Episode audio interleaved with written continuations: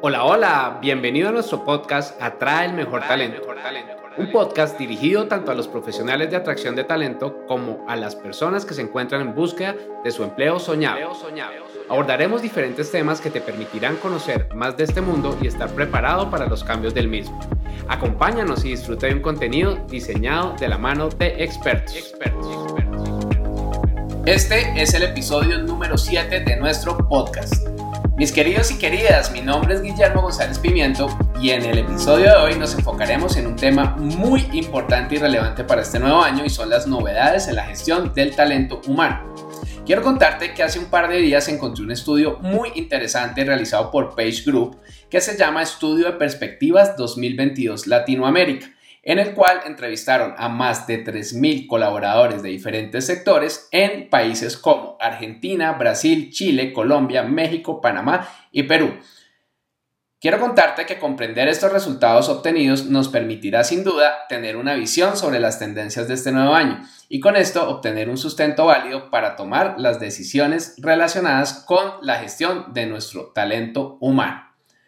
Claramente, desde el inicio de la pandemia, las diferentes compañías han implementado estrategias para solventar esta crisis sanitaria y con esto nos hemos permitido implementar algo que llamamos la nueva normalidad. Suena un poco extraño, pero pues así es. Y a partir de allí, las personas se han reevaluado acerca de sus intereses y se logró obtener que aunque el 53.3% de las personas entrevistadas no se encuentran en búsqueda de empleo, si están dispuestos a escuchar propuestas que les brinden mejores oportunidades de crecimiento. Sin duda, esto me ha puesto a reflexionar sobre la relatividad que existe del compromiso o el engagement de las personas, de los empleados, de los colaboradores con las organizaciones para las que trabajan.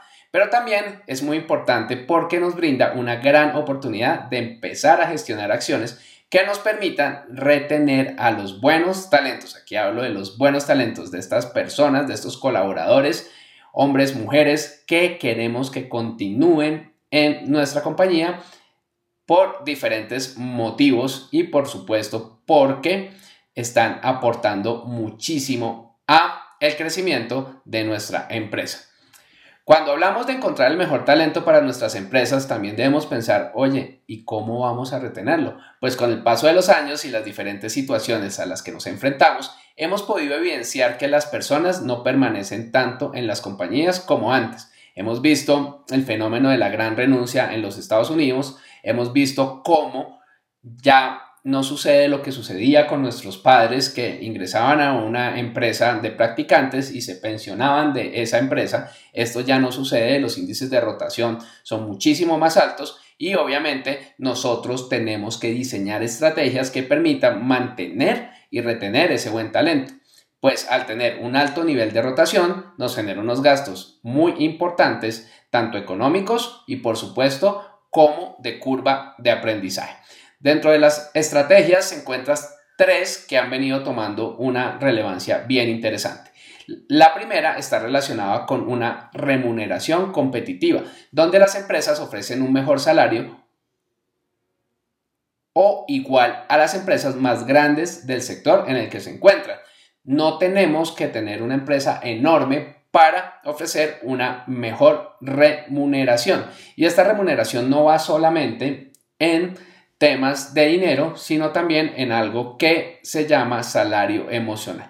La segunda tiene que ver con oportunidades de aprendizaje y desarrollo, mediante la constante capacitación de nuestros colaboradores, logrando así ampliar o actualizar sus conocimientos. Además, esto se ve reflejado en la productividad, entonces no solo se retiene el talento, sino que también se obtienen mejores resultados de todo nuestro equipo de trabajo. Te quiero contar una historia con respecto a mi empresa, Aprendamos. En Aprendamos tenemos muchas formaciones. Yo soy una persona fiel creyente en que debemos estar en continuo aprendizaje y cada persona de mi equipo va a empezar a trabajar en algo que llamamos los martes del conocimiento. Entonces, bloqueamos nuestra agenda durante una hora todos los martes para estudiar sobre un tema que nos guste y aprovechar contenido que tenemos. Este estudio lo complementamos compartiendo el conocimiento con nuestros compañeros, compañeras de trabajo. Entonces, además de aprender, además de poder entender este nuevo conocimiento, también mi equipo de trabajo tendrá la oportunidad de formar y formar a sus compañeras, porque en este caso todas son mujeres, y por supuesto formarme a mí en esas habilidades que están aprendiendo. Entonces esto es un completo gana-gana. Te cuento que el equipo está súper, súper, súper contento con esta nueva iniciativa que se le ocurrió a Andrea, una persona de mi equipo. La tercera estrategia se llama el trabajo flexible y ha tomado mucha más fuerza a partir de la pandemia y los aprendizajes que nos ha dejado pues se ha evidenciado que podemos compartir más en familia, destinar tiempo a nuestros intereses a partir de la flexibilidad que nos dé nuestro horario y también obviamente ubicación geográfica. Y de acá obviamente empieza a nacer el modelo híbrido. ¿Y qué quiere decir esto? Las empresas cuando llega la pandemia no podían parar, pues no teníamos ninguna certeza sobre cuánto podrían llegar, llegarlos a durar estos aislamientos preventivos, así que se implementó el trabajo remoto de manera abismal, pues obviamente era obligatorio. Y así nos demostramos que hay diferentes maneras de trabajar y que realmente pueden funcionar bastante, bastante bien. Pudimos ver cómo la productividad aumentó cuando las personas entraron a trabajar en remoto. Obviamente también, por supuesto, se crean unos nuevos retos de liderazgo, pero tiene unos beneficios interesantes. Pero ¿qué ha pasado? Obviamente ya estamos volviendo a la famosa nueva normalidad y con el avance de la vacunación y la reducción en los casos y aislamientos a raíz del COVID, se ha retomado la presencialidad de una manera paulatina. Pero con esto nos hemos dado cuenta de la importancia de los dos modelos. ¿Y qué mejor poder tener un poco de ambos, ¿no te parece?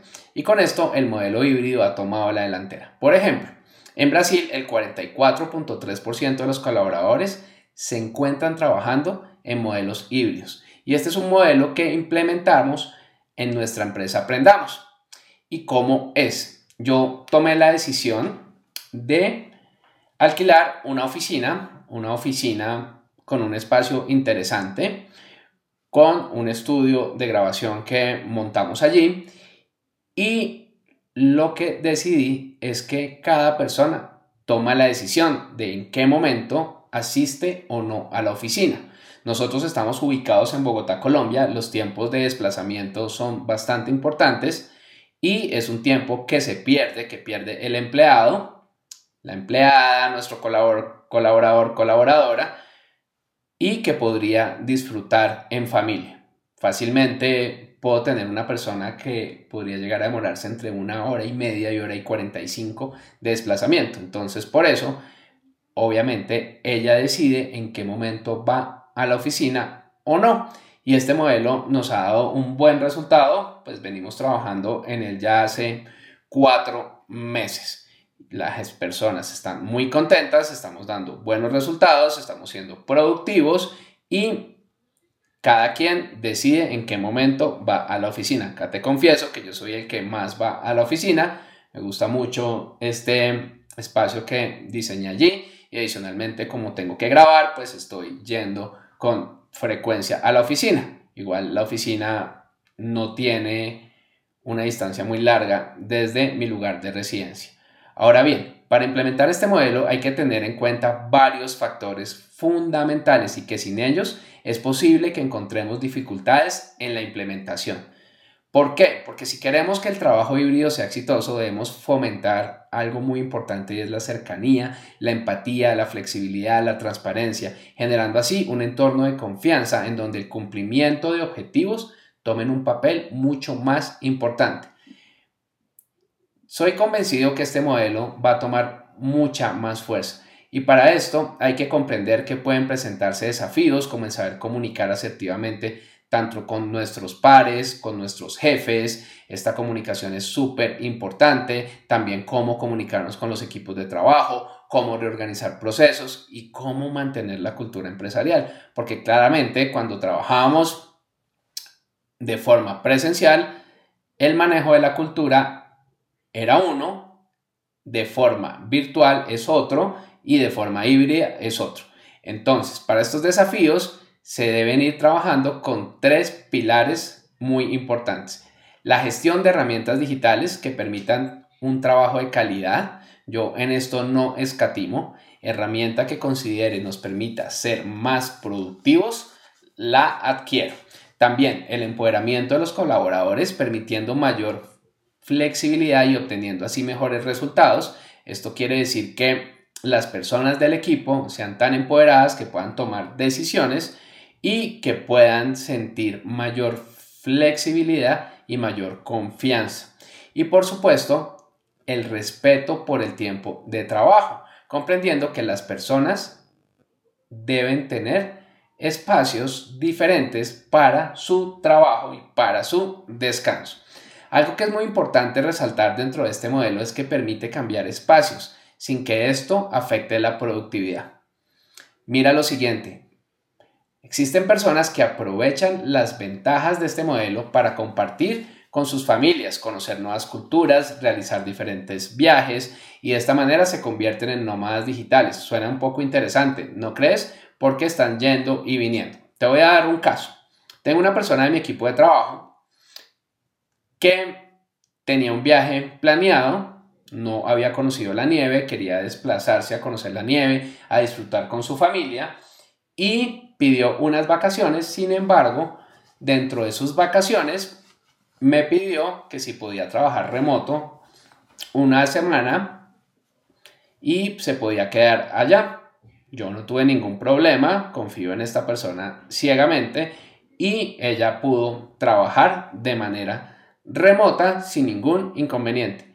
También tengo el caso de una persona que ingresó a mi equipo de trabajo y en la entrevista me dijo que quería hacer un viaje para visitar a sus familiares en España y trabajar desde allá, que si había algún inconveniente en trabajar 15 días desde allá, por supuesto, no veo ningún inconveniente. Yo parto de las relaciones de confianza y sé que las personas de mi equipo son completamente responsables y van a dar el mismo rendimiento o hasta mejor rendimiento estando de viaje disfrutando con sus seres queridos. ¿Qué encontró también este estudio de Page Group? Imagínate que identificó que casi la totalidad de los encuestados dijo haber viajado mientras trabajaba al menos una vez, haciendo esto mucho más llamativo para las personas que quieran entrar a una compañía, porque imagínate que yo como empresa les digo, oye, mira, tú puedes tener la versatilidad de trabajar desde donde quieras y puedes estar viajando siempre y cuando, pues obviamente, cumplas con los retos que te asignamos. Y esto es muy bonito porque todo este mundo de poder viajar y trabajar al tiempo genera una motivación adicional. Sin duda, no hay que dejar de lado que aún existen organizaciones que piensan que para ser productivos hay que estar en una oficina, con un horario fijo, sin autonomía y con la presencia oportuna del jefe inmediato.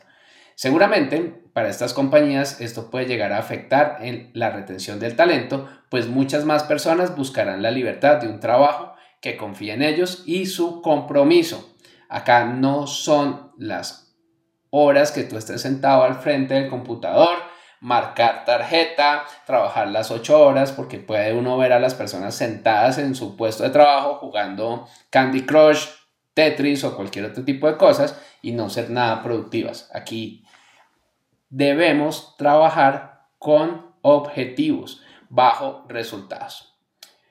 ¿Qué pasa? Teniendo en cuenta lo anterior y con la evolución constante, me trabé, constante en temas de recursos humanos, los beneficios se tornan muy fundamentales a la hora de ofrecer una vacante. Recuerda que en episodios anteriores te he dicho que un buen talento investiga a la empresa seis horas antes de decidir si se postula a una oferta o no. Imagínate, si tenemos todos estos beneficios si tenemos una cultura de trabajo que esté muy alineada al logro de objetivos, que sea flexible y que se base en vínculos de confianza, vamos a poder atraer a un mejor talento. Y según Page Group, los beneficios más importantes que se sugieren implementar en este 2022 son 1. Una actualización o aumento salarial periódico, el manejo de bonos por cumplimientos, una política flexible de home office o un horario flexible, trabajo híbrido y capacitaciones in-house. Entonces, con todo esto, podremos atraer y retener un buen talento. Obviamente existen muchísimas más y depende de cada compañía cómo lo implementa. Yo he venido evolucionando dentro de mi estudio y como soy especialista en temas de experiencia de cliente, también entendí que se debería manejar muy bien la experiencia del empleado y por esto he venido traslapando estrategias de experiencia de cliente con estrategias de experiencia del empleado y cada día vamos avanzando muy bien. Te contaré esto en futuros capítulos. Claramente, también cada vez se vuelve más importante la calidad de vida de nuestros colaboradores y el poder brindarles beneficios. Además que esto ayuda a su salud física y mental. Vimos cómo durante pandemia se afectó mucho la salud mental de las personas que estaban en home office y hay que trabajar muy bien en esto y también por supuesto en su salud física.